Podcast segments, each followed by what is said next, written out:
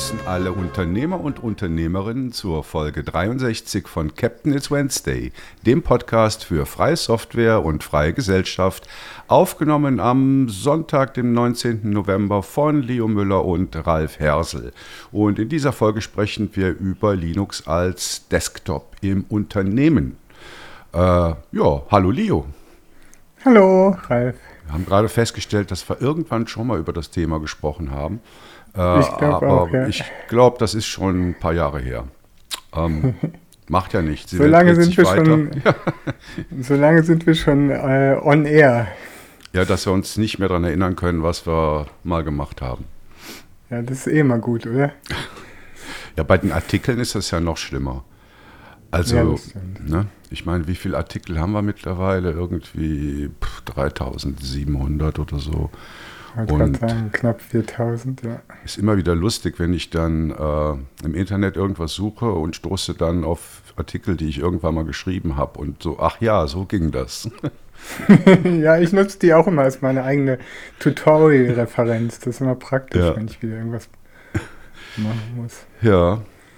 Ähm, ja, was war Du hast gefrickelt. Ich ja. habe gefrickelt, ähm, bin mittlerweile auch wieder gesund, hatte mir eine Grippe eingefangen.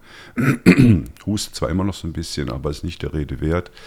Äh, ja, diese Woche musste ich frickeln mit Hilfe der Community. Leo war auch beteiligt an der mhm. Geschichte. Irgendwann kam auf meinem Manjaro Gnome, Gnome 45 Update. Das ging eigentlich. Und ein paar Tage später hatte ich dann seltsame Effekte. Ich konnte mich nicht mehr anmelden, also der User auf dem Login-Screen fehlte. Äh, und mit ganz viel Glück hat man es dann irgendwann äh, doch bis auf den Desktop geschafft, mit äh, viel Ctrl-Alt-F-Tasten drücken und so. Aber ähm, ja, es stimmte nicht. Man konnte nicht mehr damit arbeiten. Und dann hatte ich da vor, das war vor ein paar Wochen schon versucht, das zu reparieren, ist mir nicht gelungen, habe neu installiert alles lief wieder. Und dann ging es wieder eine Woche gut und dann passierte wieder genau das Gleiche. Ja, und dann haben wir da rumgesucht. Äh, ich habe dann, Leo, sind eigentlich die Journal Control Dinger immer so megamäßig groß? Nee, das kommt drauf. Also du kannst ja äh, angeben, ob das beim Systemstart geleert werden soll. Das machen viele Distributionen auch. Dann wird das Journal nach jedem Boot quasi äh, neu geschrieben oder du kannst halt sagen, dass es Reboots überdauern soll. Das scheint bei dir der Fall zu sein. Mhm. Und dann werden die natürlich relativ groß. Du kannst sie aber auch kompressen. Da gibt es auch einen, habe ich glaube ich sogar mal einen Artikel drüber geschrieben. ich äh, bin mir nicht mehr ganz sicher, aber ich kann es dir sonst gerne nochmal ja. schicken. Ja, auf jeden Fall hat Leo dann in meinem, äh, in dem Logfile darum gestochert und auch Dinge gefunden, aber wir haben es dann nicht geschafft, es zu reparieren. Nein, du warst zu ungeduldig ja, ich brauchte halt einen Rechner ne, zum Arbeiten. ja. Irgendwann hast du dann gesagt, jetzt habe ich genug, jetzt werde ich zum Windows-User und installiere oh. ja gut, ich, ich war ja schon so weit, dass ich äh, nach anderen Distros geguckt habe, die ich denn nehmen könnte. Und es ist halt in der Community immer lustig. Da kommt dann direkt die Vorschläge, nimm doch dieses und jenes und jeder schlägt wieder seine Lieblingsdistro vor. Und ich habe dann auch tatsächlich welche angesehen. Also ich habe Debian 12 habe ich sowieso in der VM immer irgendwo laufen. Äh, das hatte ich mir angeguckt und äh, dann hatte das habe ich zuerst gar nicht kapiert. Leo, du hattest irgendwie Slow Roll vorgeschlagen und ich dachte mir, hä, was ist das denn jetzt wieder für ein komischer Begriff, Slow Roll? Bis ich dann viel später gemerkt habe, dass das anscheinend ein, ein neues Release-Modell bei, bei OpenSUSE ist. Hm? Ja, hört sich an wie so ein Sushi-Web oder sowas, habe ich auch gedacht. Slow Roll, klingt genießerisch. Ich weiß gar nicht, wie weit das Projekt bisher äh, gediegen ist, aber äh, klingt auch nach einer interessanten Variante. Also es ist, platziert sich aktuell so ein bisschen zwischen Leap, also der stabilen Version von OpenSUSE, und dem Tumbleweed-Zweig, der halt Rolling ist und schnell, relativ schnell rollt und versucht das so ein bisschen abzufedern. Also es übernimmt dann nur Teile aus Tumbleweed und macht das Ganze dann so ein bisschen ähnlich wahrscheinlich wie Manjaro. Mhm. Also Semi-Rolling oder ich nenne es immer kuratiertes Rolling. Genau, den Begriff hast du ja anscheinend geprägt. Das wusste ich nicht mehr, aber der kam scheinbar von dir. Ja. Aber der trifft es ganz gut. Also das ist natürlich dann auch immer die Gefahr. Ich mag das selber nicht so gerne weil du da halt viel vom, äh, vom Rolling-Prinzip verlierst. Also Rolling heißt für mich halt äh, Move fast und Break fast, aber auch, dass dann schnell wieder gefixt wird. Also wenn du jetzt irgendein so Problem bei Arch Linux zum Beispiel hast, dem Upstream jetzt von Manjaro, ähm, dann tritt, haben die genau die gleichen Fehler. Wir haben ja auch dann im Arch Linux Forum einen ähnlichen Beitrag gefunden von jemandem, der auch solche Schwierigkeiten hatte mit der neuen GNOME-Version. Ähm, und dann wird es aber sehr, sehr, sehr, sehr schnell wieder gelöst. Und wenn du dann halt noch so eine Zwischeninstanz da mhm. dazwischen schaltest, macht das eigentlich mehr Probleme, als dass es wirklich was bringt. Von daher rate ich persönlich jetzt da nicht so zu. Aber ja, das ist auch so ein bisschen Geschmackssache. Ja, also eben, ich habe dann zweimal neu installiert und im Moment läuft auch wieder alles. Äh, es wurde vermutet, dass es irgendwas mit den GNOME Shell Extensions zu tun hat. Was ja mhm. gut sein kann, äh, weil die sind ja dann auch ziemlich geändert worden vom GNOME-Team. Definitiv, ja, da gibt es eine ja, große ja. Umstellung. Und die müssen dann wieder adaptiert werden. Das dauert dann ein bisschen, bis die neuen Versionen kommen. Ja, ich hatte vorher extra genau. geguckt, ob die Extensions, die ich verwende, ob die schon äh, GNOME 45 kompatibel äh, waren. Das waren sie auch. Aber naja, mhm. mal gucken. Was ist bei dir ja, so gelaufen, jetzt läuft's. Leo? Ja, also äh, bei mir läuft es eigentlich alles ganz gut. Ich bin ja immer noch in meiner Retro-Ecke. Zu Weihnachten werde ich immer so ein bisschen, befällt mich die Retro-Leidenschaft, so ein bisschen verklärtes Bild von der Computer-Vergangenheit, die ich so miterlebt habe. Und dazu gehören halt verschiedene Sachen. Ich habe jetzt zum Beispiel mir so ein Atari 2600 Plus zugelegt. Also es ist so ein Remake von der äh, Spielkonsole, eine, ich, wenn nicht sogar eine der ersten, auf jeden Fall eine der ersten Spielkonsolen, wo man so Pong und sowas drauf spielen konnte. Und die haben das ganz schön gemacht. Das ist natürlich auch nur, also es ist kein F, äh, FPGA, sondern es ist ein Emulator. Es ist eigentlich ein Linux-System mit einem Stella heißt der Emulator. Und was die halt machen, du kannst auch die Original-Cartridges vom Atari 2600 einlegen. Also die hatten ja diese Kassetten. Ich weiß nicht, ob du das mhm. irgendwie mitbekommen hast in der Zeit. Mhm. Äh, die kann man da einlegen und das ist noch ganz interessant auch noch relativ speziell, wie wir das gelöst haben. Die machen dann, also du legst die Kassette ein und die machen dann einen Dump von dieser Kassette und spielen die dann ab. Okay. Ist auch noch so ein bisschen Banane. Also ich hätte jetzt einfach so die ersten vier Bytes oder so, oder was weiß ich, ein bisschen mehr gelesen. Und dann kannst du ja die Kassette eindeutig identifizieren und hätte einfach alle ROMs so als ROM-File auf die Kiste gepackt und dann ja. die einfach geladen. Aber ja, deswegen lau laufen halt natürlich dann auch nicht alle Kassetten, weil diese alten äh, 2600er und 7800er Kassetten kann das auch abspielen. Die sind natürlich zum Teil auch in sehr schlechten Zustand einfach über die Jahre. Also was heißt denn Kassette? Also richtig mit Magnetband ja. drin? Nee, nee, ein, nee hm, nicht so Audiokassette gab es auch, zum Beispiel am C64 mhm. gab es ja die Datasette, ja. das war auch so ein schlimmes Ding, schlimmes Ding. Meine erste C64-Erfahrung, so halbe Stunde warten, bis ähm, Paperboy geladen worden ist oder so. Nee, das sind so, Hard die gab es beim C64 auch, das gibt so Hardware-Cartridges. Mhm. Das ist wie eine, äh, also wie bei den ersten Nintendo-Konsolen hast du halt wie so eine Kassette, also nicht eine Audiokassette, sondern so eine Cartridge, die du da reingesteckt hast. Physikalisches Teil. Ja, genau. Und das ist aber, habe ich noch gar nicht ausgepackt, bin ich noch nicht zugekommen, die liegt noch hier. Ich habe das Bild äh, gesehen, das sieht, sieht äh, wirklich retro aus, so im, im Holzdesign. Ist, im, ist sogar echt Holz. Also ah. Von daher, ja, ja, das haben sie, also mit dem, wirklich mit den Kippschaltern und so, also wirklich die Aufmachung ist ganz toll. Ähm, aber ich bin noch nicht dazu gekommen. Und jetzt habe ich halt noch ein anderes Projekt, da will ich jetzt halt so einen äh, alten Retro-PC, also so einen alten Linux-PC äh, aufbauen. So ein, ich weiß noch nicht, wahrscheinlich so ein Athlon oder so, wirklich mit, mit gesteckter Grafikkarte, mit Soundkarte, DVD-Laufwerk in so einem Mini-Tower. Und dann will ich mal schauen, was ich damit machen kann. Äh, hier liegt schon ein äh, dickes Handbuch, äh, was ich äh, gefunden habe zu Red Hat Linux 6. Mhm. Also nicht Red Hat Enterprise Linux 6, sondern Red Hat Linux 6. Das hatte damals noch GNOME 1. Ich bin mal gespannt, ob ich das noch ans Laufen bekomme. genau, und das mache ich so. Ähm, in letzter Zeit dann bin ich noch über einen Artikel, einen ganz äh, interessanten Artikel gestolpert, den gab es schon auf der CT, allerdings meines Wissens nach in diesem, ich weiß nicht, wie das bei CT heißt, Plus oder Mhm. Bezahldingen. Und ähm, der kommt von einem Christian Köntop, das ist ein äh, eigentlich ein bekannter Autor, guter Autor von der CT. Und der Titel von dem Artikel heißt Eine Revolution frisst ihre Kinder. Hast du den gelesen? Ja, ich habe den vorhin gelesen und ich meine, wir hätten da auch schon mal drüber gesprochen, über das Thema. Also wir zwei, glaube ich, zumindest nicht. Genau. Und da geht es halt so ein bisschen äh, um so Grundsätze, dass halt jetzt viele Unternehmen halt äh, wegwechseln von der GPL und versuchen dann Sachen irgendwie neu zu implementieren. Auch zum Teil als Open Source, halt mit MIT, BSD oder Apache-Lizenz, die halt ein bisschen äh, liberaler ist und halt nicht so ein Copy, keine Copyleft-Lizenz ist.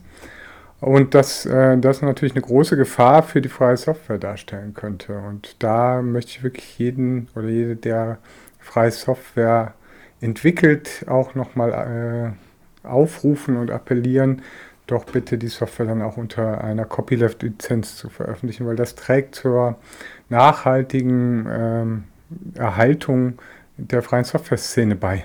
Ganz maßgeblich. Ja, ist auch ein Lesetipp, ne? könnt ihr euch ja mal durchlesen. Ist so ein mittellanger Artikel, nicht ganz einfach, wie generell diese ganzen äh, Lizenz, ähm, Lizenzen ja nicht so einfach zu verstehen sind. Ähm, ja, aber ist, ist gut geschrieben. Also Lesetipp Mhm. von Leo. Auf jeden Fall gut geschrieben.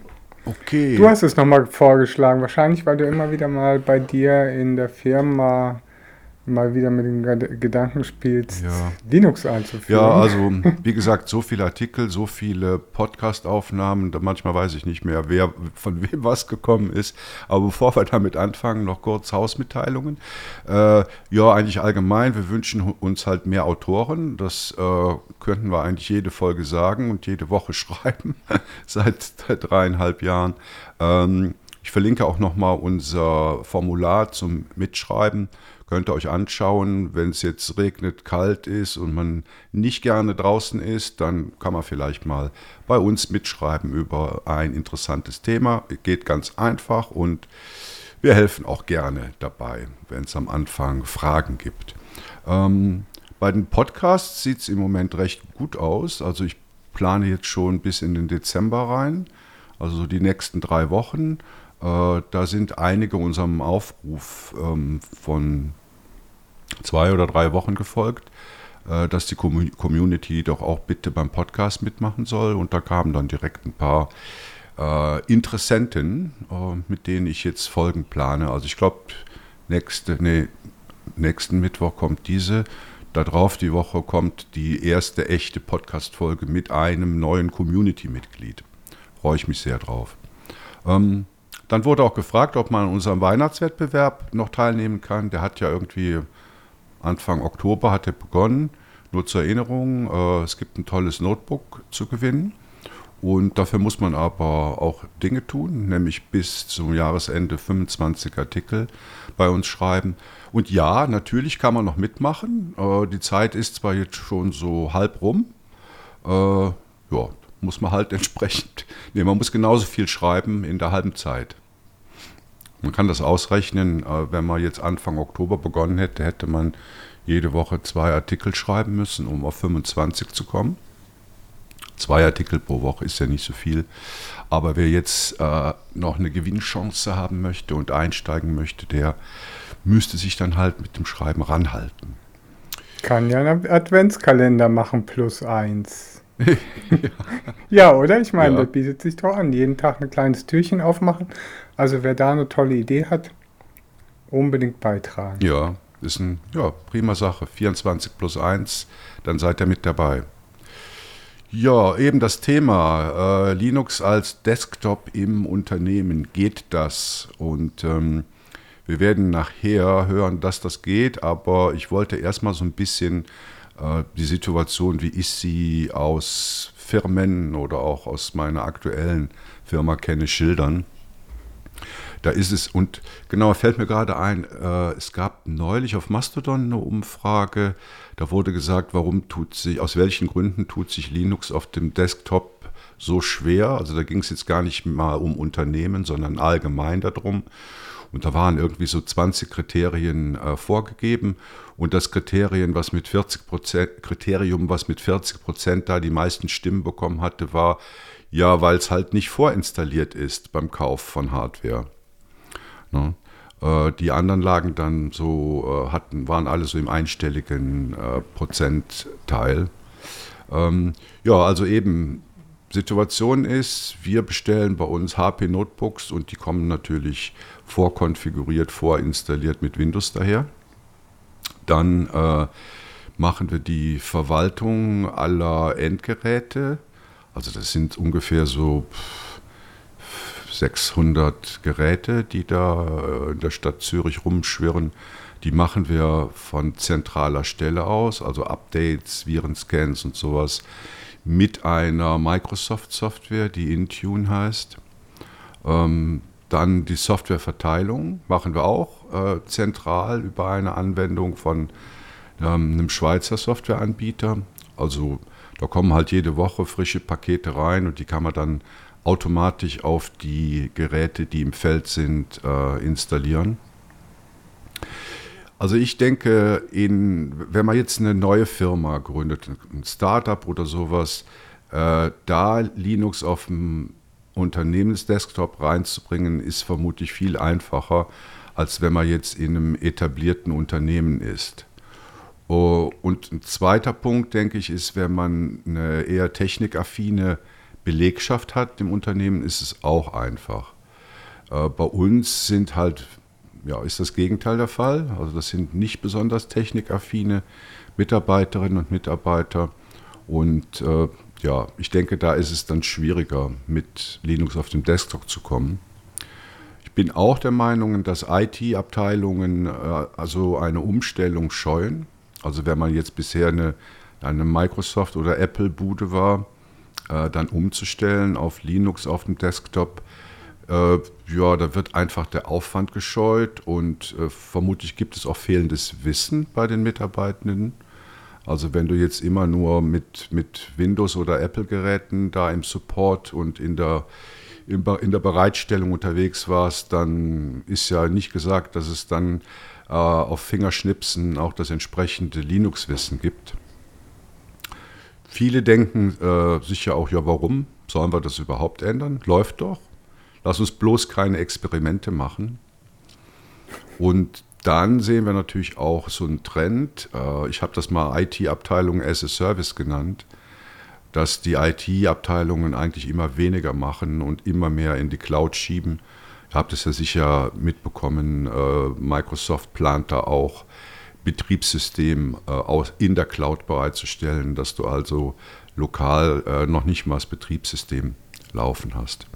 Leo, kannst du von, diesen, von diesem Situationsbild etwas nachvollziehen? Mm, ja, natürlich, klar. Das ist auch halt immer so eine, äh, einerseits so ein bisschen eine Generationenfrage. Und da verpasst, glaube ich, die Linux-Community auch ein bisschen ihre Chance oder spielt ihre Stärken wie so oft mal nicht so wirklich aus. Ähm, weil Linux als Desktop für den Endbenutzer natürlich super geeignet wäre. Also ich, ich kenne das zum Beispiel jetzt auch bei den Studierenden. Ob du denen jetzt einen Linux-Computer dahinstellst oder einen Mac oder Windows, die kommen da sofort mit klar. Für die ist das halt einfach ein Tool und ja, die finden heraus, oh, bei GNOME, da muss man irgendwie, da gibt es so einen Knopf und dann kommt man da in die Übersicht und dann haben die alles, was sie brauchen. Und eine ältere Generation, ähm, äh, insbesondere jetzt halt, ja, die Generation, die jetzt halt da noch hauptsächlich tätig ist, ähm, die tut sich halt überhaupt schwer mit Veränderungen. Mhm. Das ist dann halt eher wie so diese Maxime, wir fürchten Veränderungen. Und wenn man halt Veränderungen fürchtet und sich an dem festhält, was man irgendwie kennt über die Jahre und einigermaßen in den Griff bekommen hat, weil vielleicht war man nie so wirklich ein Computerexperte und kann jetzt irgendwie das Word bedienen, ähm, dann fällt denen das meistens schwer. Die merken jetzt aber auch, wenn man das Zeug alles aus der Cloud bezieht, dann sieht das halt jede Woche anders aus. Dann finden sie ihre Knöpfe genauso wenig, wie wenn sie jetzt statt ein Word ein LibreOffice weiterverwenden. Ja, und du hast halt auch eine große Abhängigkeit, fällt mir jetzt gerade ein. Äh, wir verwenden äh, 3CX als Telefonanlage bei uns in der Firma. Und das ist halt irgendwo gehostet. Also ich glaube, es ist sogar bei 3CX gehostet und noch nicht mal bei unserem Hoster in Zürich. Der ist nur so mhm. Zwischenstation. Ja, und die kommen jetzt demnächst mit einer Version 2.0 und da gibt es nichts. Es gibt keine Testumgebung, dass man das vorher mal ausprobieren kann, ob das dann überhaupt funktioniert. Das wird einfach irgendwann ausgerollt und dann musst du halt schauen, ne, ob dein mhm. Telefon und deine Konfiguration äh, noch funktioniert. Also du hast einfach eine, eine Riesenabhängigkeit. Ja, also eigentlich eignet sich Linux vom Lifecycle viel besser, weil wir haben ja die verschiedenen, was wir eingangs schon hatten, die verschiedenen Ausrollverfahren, einmal Rolling, dann hätten wir halt auch noch die äh, containerisierten Apps mit Flatpak und Snap, wo man auch zum Beispiel unterschiedliche Versionen parallel installieren kann. Und dann kann man ja, wenn man jetzt eher konservativ äh, fahren will, kann man ja dann zum Beispiel irgendein Stable nutzen, also eine stabile Distribution, ähm, die sich dann auch über sehr, sehr lange Zeit, wahrscheinlich über eine längere Zeit als ein Windows-Betriebssystem, nicht ändert. Also eigentlich können wir alles abdecken. Wir haben das gesamte Spektrum, wir haben die Agilität, wir haben das, was die äh, New Kids on the Block sozusagen wollen, immer the latest and the greatest shit. Und wir haben halt das, was halt die äh, Chefsekretärin, die ja irgendwie seit 30 Jahren äh, ihre Excel-Tabelle mit irgendwelchen Makros verwendet, die 30 Sekunden brauchen, um zu laden, äh, die sich halt nicht mehr umstellen will. Und die muss man halt anders überzeugen. Mhm. Also dieses äh, Situationsbild, was ich gerade gezeichnet habe, das klingt ja etwas negativ. Ich habe mir aber auch noch ein paar Chancen, äh, die man oder Chancen, die es gibt oder Vorteile, die ein Umstellen oder ein Beginnen mit Linux auf dem Unternehmensdesktop ähm, ausmachen. Also zum Beispiel die längere Nutzungsdauer der Hardware. Also äh, Linux wird ja immer als Mittel äh, gesehen, um das Leben von Hardware zu verlängern, weil eben die Ressourcenanforderungen nicht so groß sind wie bei der neuesten Windows-Version oder bei der neuesten Mac-Version. Also man hätte da eine längere Nutzungsdauer. Das wäre eine Chance. Dann hat man natürlich, was wir gerade schon angesprochen haben, eine größere Selbstbestimmung über die Applikationen und damit weniger Abhängigkeiten. Man würde auch lokale Dienstleister unterstützen. Also äh, wir kommen da gleich noch drauf. Leo hat da was äh, notiert. Ähm, man braucht ja Support und äh, der käme dann halt nicht von einem großen Konzern in den USA oder sonst wo, sondern da kann man dann halt sich lokal umschauen, was für Dienstleister es im Linux-Bereich denn gibt. Äh, vermutlich hat man auch weniger rechtliche Probleme. Also ich beziehe mich hier jetzt auf, auf bestehende oder noch kommende EU-Regulierungen oder nationale Regulierungen.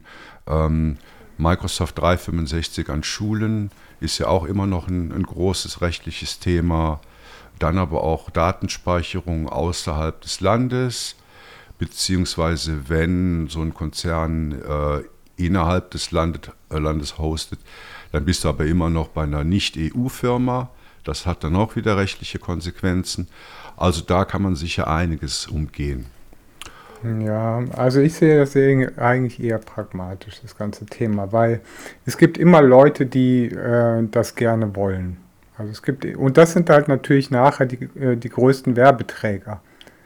Also die Leute, die jetzt bei dir im Unternehmen sitzen, die irgendwie Bock drauf haben. Ey, ich will das mal ausprobieren, ich finde das cool und äh, freue mich auch drauf. Und das sind diejenigen, die nachher auch die Fähnchen schwingen oder halt sagen, nö, das war nichts für mich, was ja auch okay ist. Und für die Leute ein Angebot zu schaffen, wir machen das zum Beispiel auch so bei der ETH, wir haben jetzt äh, neu auch einen Linux-Desktop für alle Mitarbeitenden im Angebot. Gab es früher nicht, früher gab es das halt nur für die Studierenden äh, mit Ubuntu. Und wer das möchte, der kann den genauso beziehen wie ein Windows irgendwas Computer. Das spielt dann keine Rolle mehr. Und dann überlässt du halt diese Entscheidung und auch dieses potenzielle Wachstum dem User, weil der User dann halt selbst ermächtigt wird und das zeichnet ja Linux im Prinzip auch aus. Diese Selbstermächtigung, dass du selbstbestimmt deinen eigenen Computer benutzen kannst, wie du es möchtest, ähm, das äh, wird dadurch halt wie in Gang gesetzt. Und ich äh, hoffe oder ja, mein Wunsch wäre, dass dann halt, dass sich wie rumspricht, dass die Leute sagen, hey, ich habe irgendwie jetzt bei mir Linux auf dem Computer gekriegt und das funktioniert alles super toll, ich kann alles machen, was ich will. Und dann hast du nicht so, ich glaube, wir müssen gerade so bei gewachsenen Strukturen, das ist ja das, was du vorhin gesagt hast mit Startup, ja, beim Startup, da geht eh alles so schnell. Die brauchen einfach Computer, die holen sich die App. Ich würde, wenn ich jetzt heute ein Startup machen würde, würde ich mir auch die App einfach aus dem App Store holen, ganz ehrlich, Ralf ganz ehrlich. Weil sonst musst du so viel Zeit eher in dein IT-Konzept stecken, bevor du erstmal irgendwie deine Idee umsetzen kannst und das willst du nicht. Also Startups sind ziemlich ungeeignet.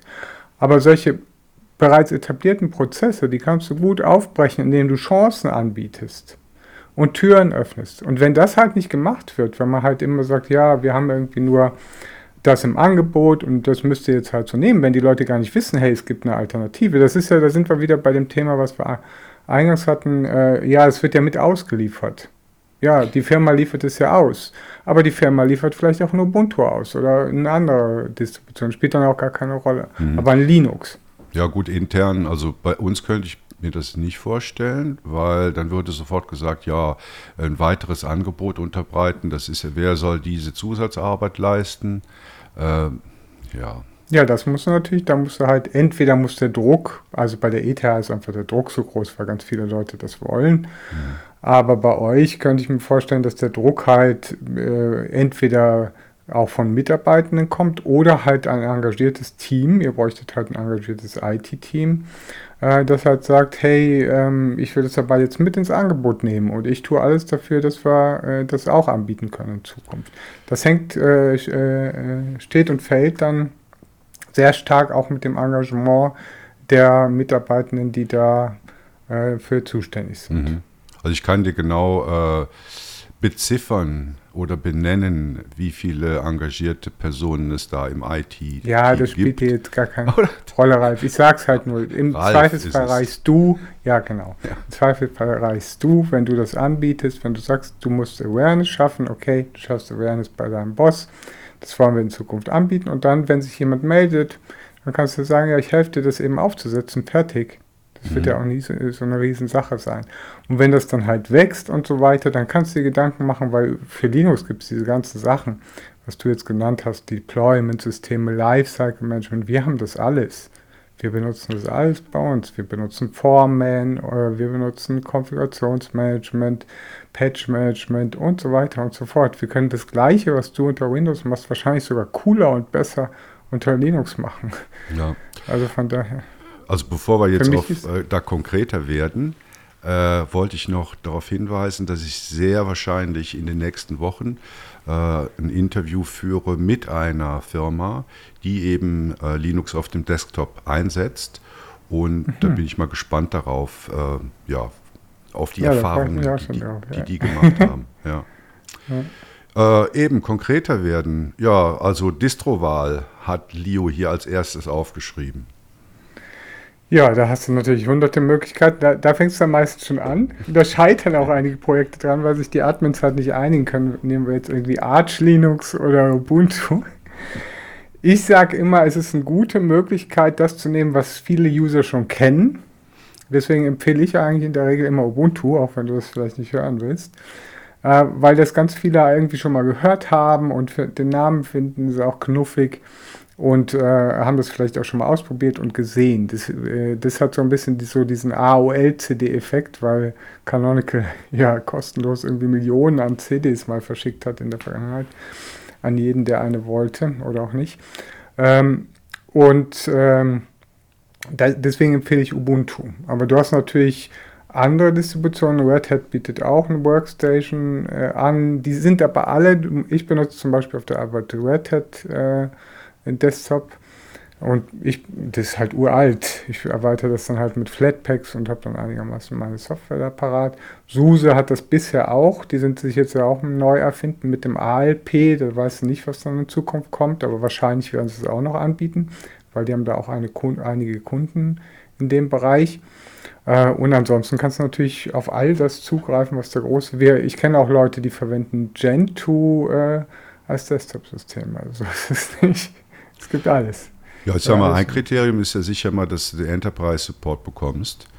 Also was ja jetzt bei Red Hat, bei, bei SUSE und bei Canonical der Fall ist.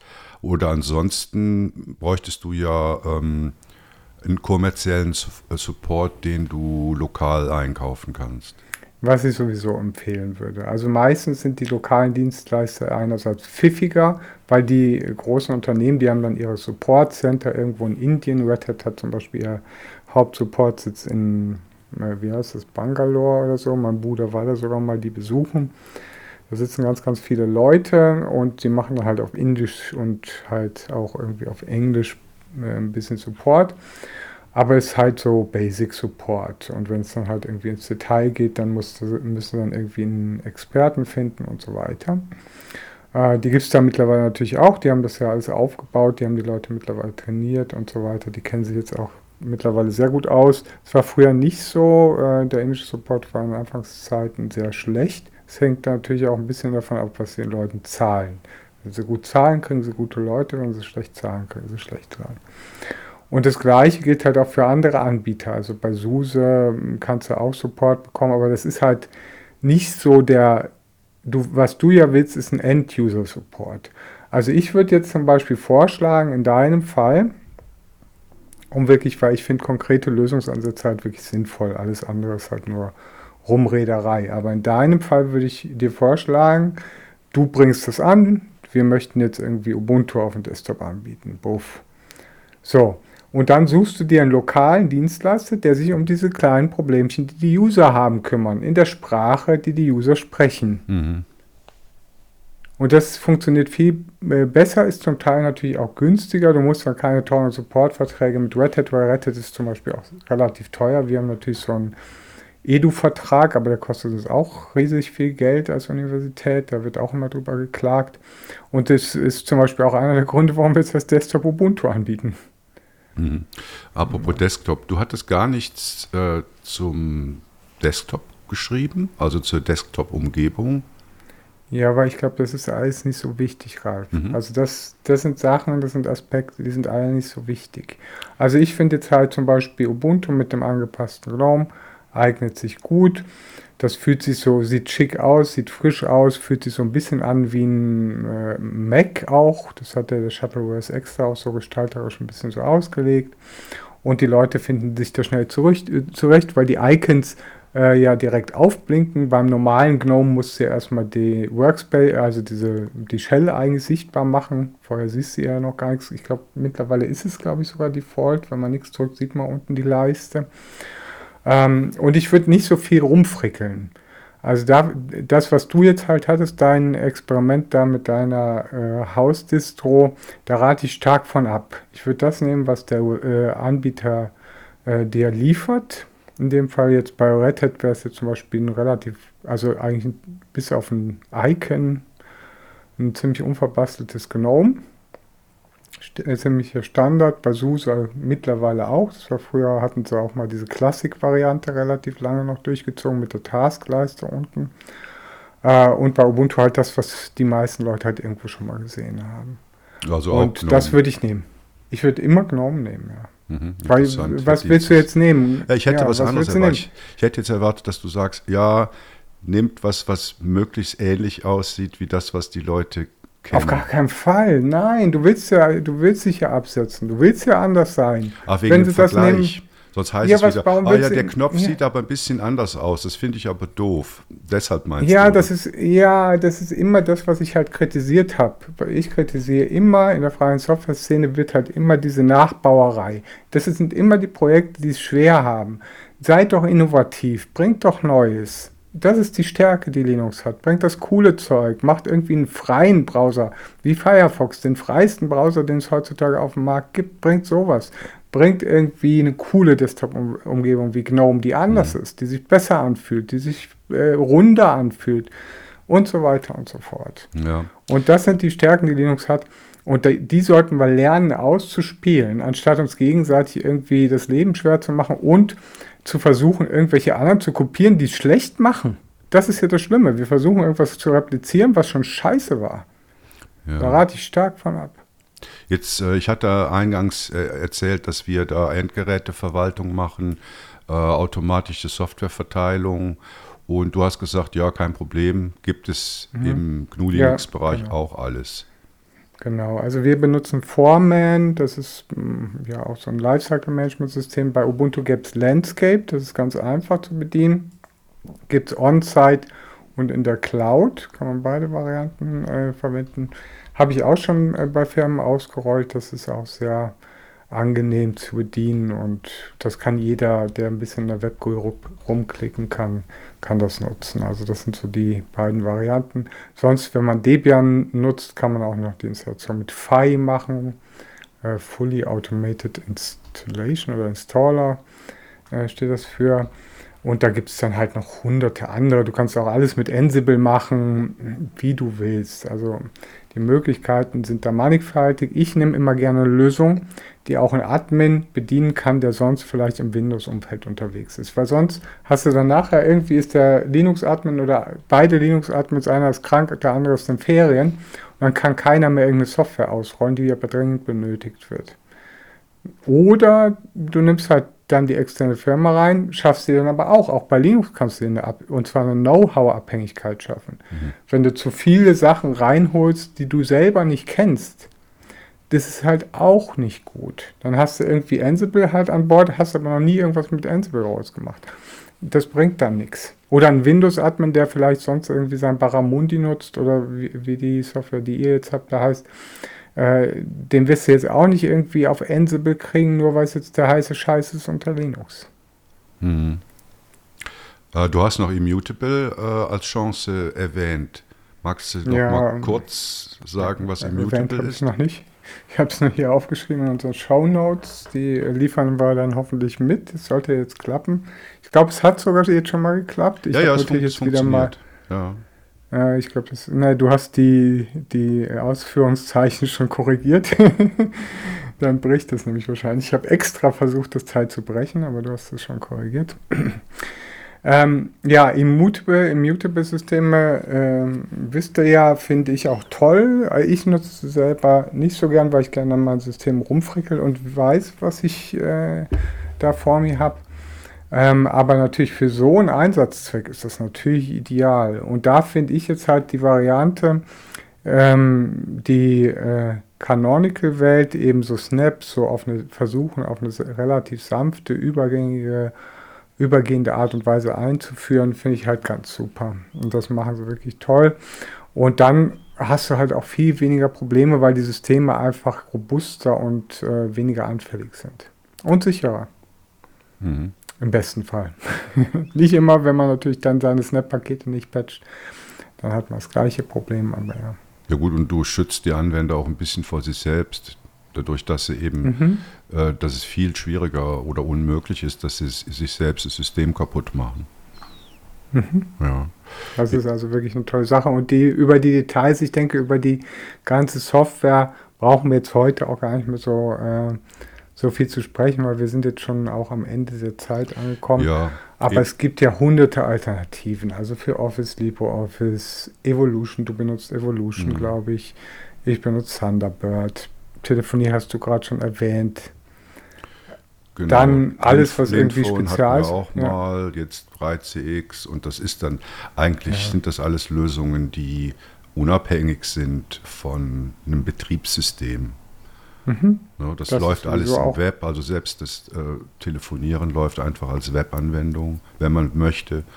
Und äh, ja, ja, Stichwort Web, also wenn man jetzt, äh, ist Spezialsoftware der richtige Begriff?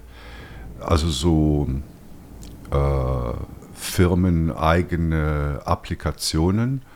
Das ist bei uns mhm. überhaupt kein Problem, weil alles, was wir selber machen, an äh, Fachanwendungen ist der Begriff. Ne? An Fachanwendungen ist alles webbasiert. Also ja. äh, spielt das Betriebssystem äh, keine Rolle.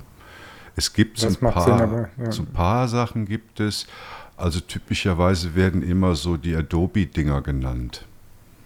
Ne? Die halt dann ja. Hardware, lokale Hardware-Power brauchen und äh, dann oft halt noch lokal installiert werden und ich weiß nicht, weißt du das? Gut, aber wir haben ja, wir haben ja für alles, also wirklich diese, wir haben ja schon 10, 15 Jahre für jede Software, die es auf dem Markt gibt, eine bessere Alternative parat. Also wir haben GIMP, wir haben äh, Videobearbeitungssoftware, mhm. wir haben Inkscape, eine super tolle Anwendung. Also ich denke gerade für Grafik, ich mache all meine Grafikbearbeitung unter Linux halt immer schon. Und hatte tatsächlich ganz am Anfang, wo es irgendwie GIMP noch, noch ganz furchtbar war, habe ich tatsächlich noch mit Wine im Photoshop 6, das habe ich irgendwo noch im Original hier rumliegen, CD, äh, installiert und eine Zeit lang genutzt und bin dann aber sobald GIMP nutzbar geworden ist, bin ich sofort umgestiegen. Ja. Was ich denke, was dabei wichtig ist, so bei diesem Thema Webanwendung, ist noch der Punkt, dass wenn man Web macht, natürlich nicht in die Cloud, außer es ist die eigene, also am besten self-hosted. Habt euer Zeug selber unter Kontrolle. Lasst euch nicht in Abhängigkeiten treiben. Ihr kommt in Überwachungsmodelle, ihr kommt in Preisexplosionsspirale äh, und es bedeutet für euch nie irgendwas Gutes. Das hat, glaube ich, jeder von uns jetzt äh, auf die eine oder andere Weise schon mal hart lernen müssen. Also hostet euer Zeug selbst oder wenn ihr das nicht könnt, holt euch Hilfe von einem lokalen Anbieter. Genau. Äh, ja, Schlussbemerkung. Du hast geschrieben, was die Bäuerin nicht kennt, das frisst sie auch nicht. ja, das, das ja. ist so. Ähm, ja, war eine kurze Folge, wobei ich sehe, wir sind wieder bei den 40 Minuten. Ich glaube, wenn wir aufnehmen, dann landen wir immer bei 40 Minuten. Ähm, ja, ich hoffe, es hat euch gefallen. Äh, wir werden natürlich die Dinge, die wir erwähnt haben, in den Show Notes auch noch verlinken. Äh, insbesondere, äh, wo wir gerade drüber gesprochen haben, Foreman, Landscape, äh, Phi und so weiter, könnt ihr euch dann genauer anschauen. Ansonsten war es das für die Folge 63. Äh, herzlichen Dank, Leo. Wie gesagt, äh, schreibt bei uns mit, redet bei uns mit und dann wünschen wir euch noch eine schöne Restwoche. Ciao zusammen. Bis bald. Tschüss zusammen. Danke.